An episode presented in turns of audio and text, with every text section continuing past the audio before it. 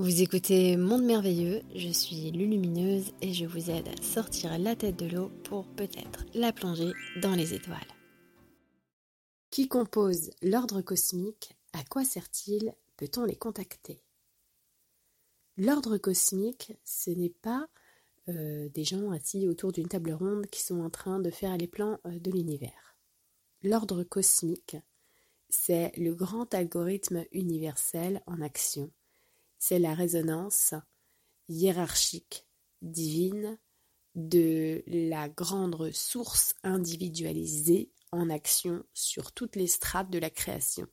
Sur toutes les strates de la création, il y a des émissaires, donc des, vecteurs de cette source individualisée, exactement comme le sont les humains, qu'ils en soient conscients ou non.